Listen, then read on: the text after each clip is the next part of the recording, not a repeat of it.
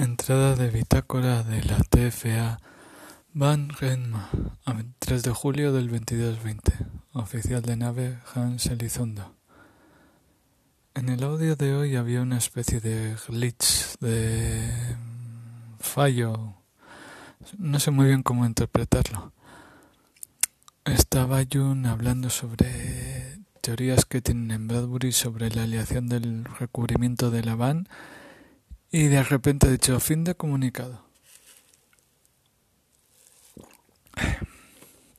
Como si una parte del audio se hubiera perdido. En la Marco Polo a veces nos pasaban estas cosas con los archivos de vídeo. El sistema de encriptación no funcionaba muy bien. En la van es la primera vez que nos pasa. La Aqua está echando un vistazo al archivo dice que nuestro sistema funciona bien, pero que es el archivo el que ha llegado corrupto.